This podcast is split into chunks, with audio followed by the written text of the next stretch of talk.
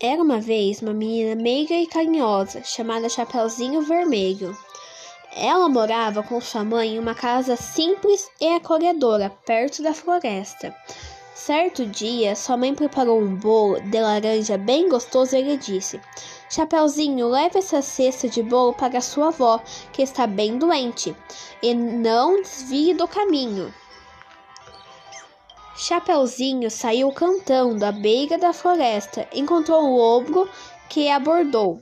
Olá, aonde você vai? Vou levar essas cestas para minha avó. Por que não leva também essas flores? Chapeuzinho gostou da ideia e entrou na floresta para colher as flores. Distraída, nem percebeu que o lobo sagaz saiu correndo para a casa da avó dela.